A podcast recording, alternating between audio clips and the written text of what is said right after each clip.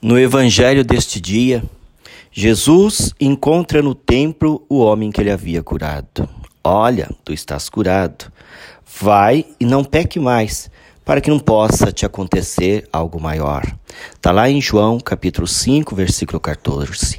Jesus sempre foi contra a lei estabelecida, principalmente a lei que favorecia o status, a hipocrisia e a discriminação de pessoas.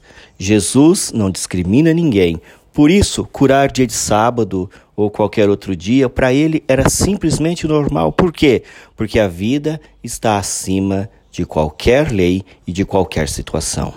Por isso, meu irmão, minha irmã, neste dia de hoje, favoreça a vida, mesmo neste grande tempo de crise que estamos vivendo, a vida ainda continua sendo e estando em primeiro lugar, pois é um dom de Deus. Você é um dom de Deus.